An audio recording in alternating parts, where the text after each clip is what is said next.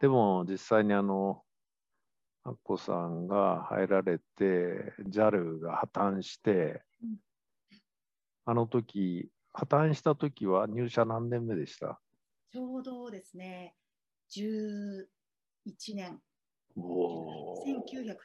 1999年に入社して、私は2014年まで勤めていたので、うん。2010年の1月のことだったので、ちょうど10年ぐらいの時だった。はい。あの変革の時にこう、はどんな気持ちでした？あれは。はい。あのーここにいる2人もそれを経験はしてるんですけど、うん。私の中でですね、あの CA を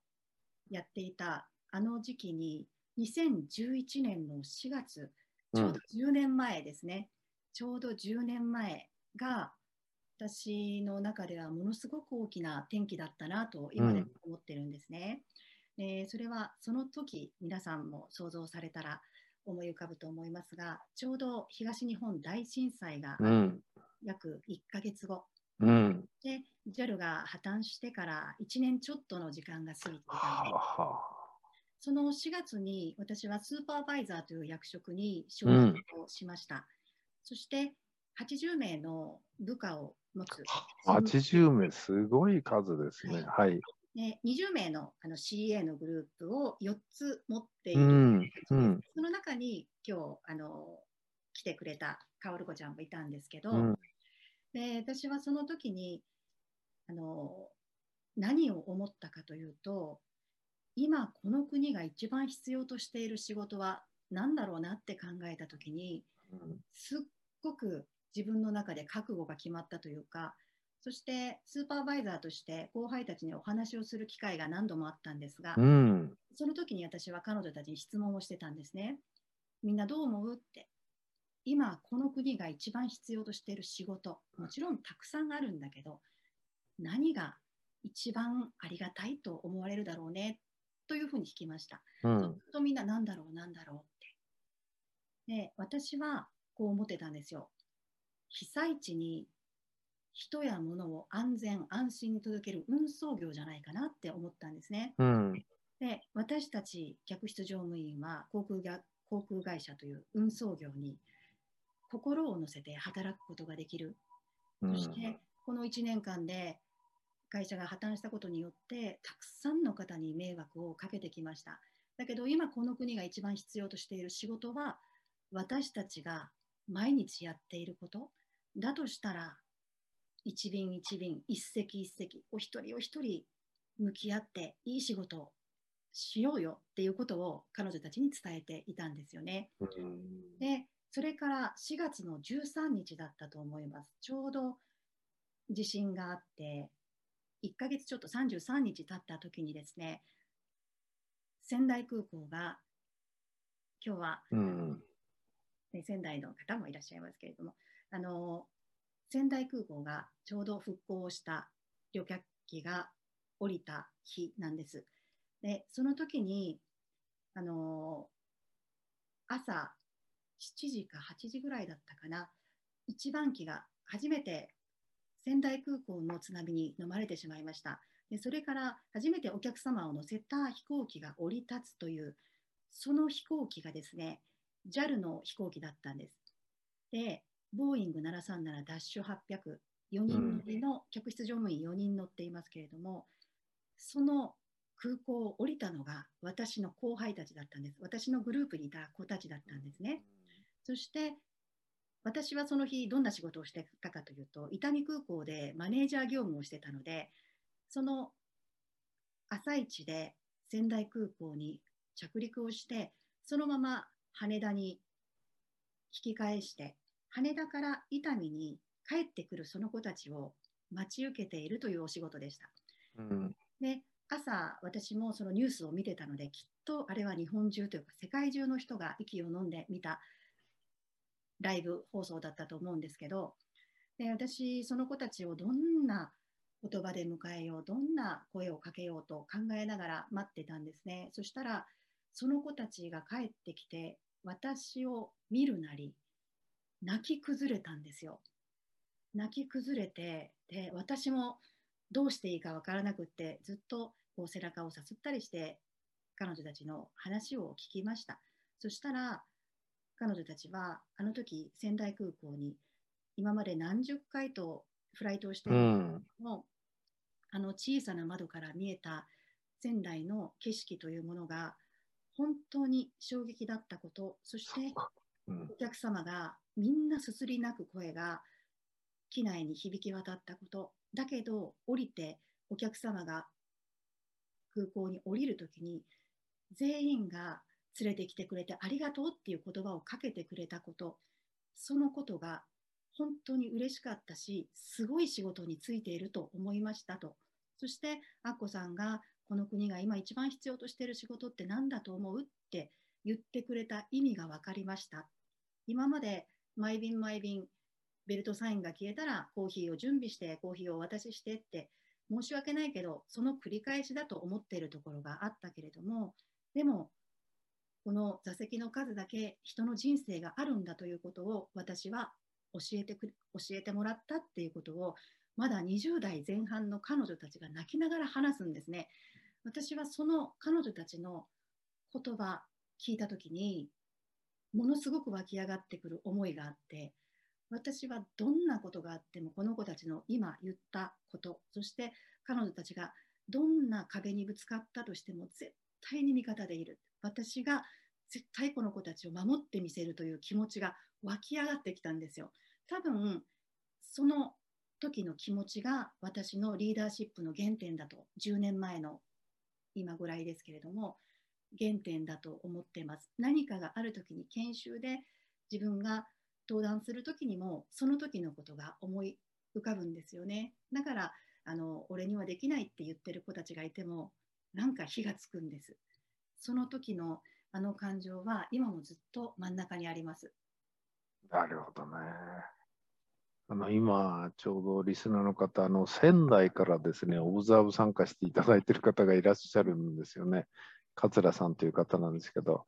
ちょっと今のことでちょっとコメント一言いただけますか、桂さん。お話できますか？はい。はい。えっ、と、今お話を聞きながら泣いてしまいましたけれども、うん、えーもう本当になんか、その、その子たちの思いも分かりつつ、あとなんかね、自分が仙台にいる当事者として、うん、えーまあそういう思いでみんながつないでくれたんだなっていうところになるほどね。感動してしまいまして、ありがとうございました。本当にその説は。ありがとうございました。まあ、いいろんなドラマがありますね。はいいろんなドラマがもう本当に今のお話もほんの一部なんですけどそうでしょうね。出会いがあってたくさんのドラマがあってはいもうそれが私の宝物ですねあの、稲森さんが来られて再生を果たされるじゃないですか。はいあの稲森さんの思いとか人間性に関してこう感じられたことってのはありますか？はい、もちろんです。稲森会長が、あのちょうど私がその年ですね、2011年の7月、夏でした。その時に稲森会長が JAL グループ、私はグループ会社の JAL エクスプレスという、あのグループ会社の人間だったんですけれども、はい。その日本航空、親会社もグループ会社も全く関係なくて、すべ、えー全てにおいてリーダーの意識改革なくしては、この会社の再再建はありえないということで、本当にご自身が私たちのグループ会社にも足を運んでくださって、教育を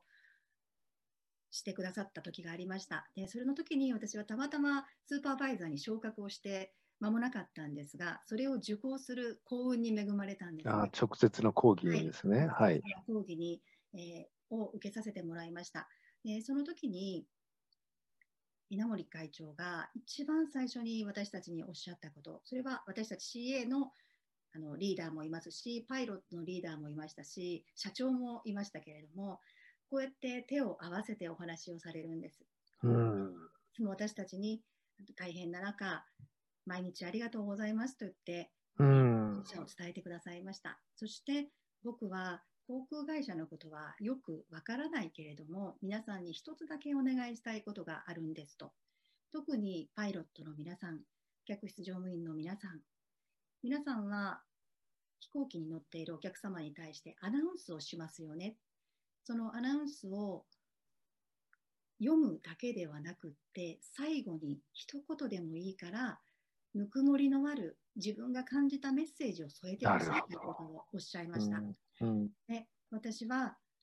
本当にこんな私たちに対して手を合わせてお話をしてくださるどんれだけありがたいことかなと思ったんですよね。そしてその日からというか私がアナウンスをするとき最後のフェアウェル着陸した後にただいま羽田空港に着陸いたしましたというアナウンスがあるんですけど最後に時効の挨拶自分の感じた言葉を必ず添えるようにしていました。やっぱりそそういうのをお客様が聞いて安心感につながったり応援しようっていう気持ちが芽生えたりするのかなっていうことも教わりましたね。あの私自身も一回ですね JAL 再生に関してその稲森さんの講演をお聞きしたことがあるんですけどもまあ最初に再生するときには物心両面の幸せを目指すとか、ま、人として正しいかとかいろんなお話をされて、うん、まあだから再生ができたんだと思いますというふうにお話をされたんですけどもう私自身は全然そう思わなくてですね簡単にお話しするとあの方がされたからできたと。実際に引き受けるときは週の3日とか4日って言ってたんですよね。それが5日になり、6日になり、7日になり、戻れなくなり、えーかつ夜遅くにコンビニでおにぎりを買って、それで頑張っておられたと。その姿を社員や幹部が見ていくわけですよね。で、かつ無報酬ですよね。引き受けるときの条件が無報酬。ありえないですよね。だから世界であれだけの企業規模が倒産して3年かな、わずかの間に再生できた全くレアなケースなんですね。だからハーバードビジネスレビューにもケースになってて、それはなぜかって言ったら、超例外だからなんですよ。で、それがななぜ可能になったかっていうのは、もう私自身はもう、あの方が本気になったからと。そして再生の時の基本というのは、そのよく再生がやったり、コンサルタントがやるビジネスモデルをどうだこうだとか、そんなんじゃなくてですね、人の意識を変える。立て直す。で、あれがされた頃、実は私は JAL 系の遠い企業の人にもちょっとお会いしたときに、同じ研修を受けてたんですよね。その話を伺ったとき、あ、なるほどなと。ここまで徹底されるんだなと。だからできる。あの、やっぱり物事を変えるときに大事なのは、もうすべてはある意味、人の心の反映ですから、人の心とか価値観が変わっていかないと変革っていうのはできないんですよね。それを見事に、えーそれを実現された方だなということで、確かあの時もだいぶのお年でしたよね。はい、そうですよね。うんコンビニでおにぎり買ってきてかじりながらやってたっていうのは、もちろん本人は喋んないです。そんなことは近くにいた人から聞いたんですよね。そそのあり方とか生き方がやっぱり人の心を動かしね。はい、うん、だから、まあ、すごい方だったなというふうには思いますよね。あの方が来てくれて本当に良かった。その後、ね、JAL は順調にいって内部留保もしっかりしたんで、実はコロナで運輸業が厳しくなったとき、ANA よりその JAL の方が資産内容がいいということで、ANA の方が短期に危なくなるというふうに言われたわけですけども、それはやっぱりその後しっかりこう蓄積していったと。まあ、どっからどう捉えても本当にあんな方がいるんだなっていうね、ああいう方に来ていただけたのは本当に良かったなというふうに思いますよね。はい、そうですね。あの時代に後輩たちとあの一緒に頑張れたことや自分がリーダーとして何が大事なのかっていうのを稲森会長をはじうめ、んうんた方々の背中を見せていただいたからこそ、あのあの再建の時に人を動かすことの難しさだけどどうやったら少しずつでも人の気持ちが変わっていくのかっていうことも経験をさせてもらいました。なるほどね。うん今伝えたいことがたくさんあるんですよね。うん、あの、今日の内田っ子さんとのまあ話とはちょっと全く関係ない話を少しさせていただきますけども、あの、さっきね、アナウンスの話がありましたけども、まあ私もあの日本全国転々とするんで飛行機に乗ることが多いんですけども、お世話になるんですけど、アナウンスが上手な時はですね、降りる時にね、あなたですか？アナウンスされたの。綺麗でしたねって必ず一声かけるんですよ。満面の笑み、実はアナウンスってものすごく彼女たち注意して意識してさやってるんですよね。だから一言素晴らしかった。あの悪い時にダメだったねとは言いません。あのいい時だけしか私はフィードバックしないんですけども、それはやっぱりあの言いますし、あと、あのお客さんの立場で乗ってみると分かるんですけども、これはいい悪いあるんです。乗った瞬間、今日の CA さんのリーダーが人間性がどうかってすぐ分かるんですよね、あれはね。それはその特に若い CA さんの表情と動きを見てると、あのいい時はですね、やっぱりそのリーダーがいいんですよ。それでぎこちなくて、動きがあれで表情が硬い時はですね、リーダーらしき人が出てくると、あこの人か、しょうがないなとか思ったり、心の中で思ったりしてですね、それで余計な言葉をかけたりして、お仕事いろいろ大変ですねとか、つい言葉をかけることがあって、とうっかり本本音を漏らす方も時々 CA さんでいらっしゃる。いや、本当そうなんですとか言って、こういうのを本当は話しちゃいけないんでしょうけどね、よくうっかり話されることがあって、私の場合。大変ですよね。うん、でもまあ、ずっと同じグループじゃないですからとか、わけのわかんない話をしながらですね。えーもう、あの、本当に CA さんとは随分話してるんで、で良くも悪くも降りてからコンタクト取った人は一人もいないですけども、メール含めてですね、一回もないんですけども、乗ってる間、だからお礼状も随分もらってますね。降りるときに、本当にありがとうございましたっていう手紙は随分もらってますね。まあみ、みんなどっか行っちゃってますけども、雰囲気出ますね。リーダーの雰囲気。一度なんかもあもうあまりにそのなんだ皆さんのその動きと雰囲気が良かったんでリーダーがきっと素晴らしい人なんだろうなと思ってリーダーいらっしゃいますかって言ったら来られたんですね。当然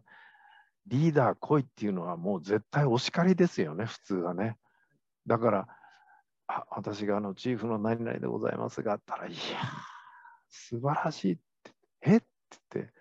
いや、一人一人みな、あなたのスタッフの人の表情と動きが素晴らしいと。まああれはあなたの人間性そのものが出てる。それがとてもよくわかるったら、周りにお客さんいるのに泣き出されちゃってですね、旗から見るといじめてんのかと、この男はっていう 状況になったこともあってですね、あの、ちょっと、んあの、向こう行ってっていうぐらいでですね、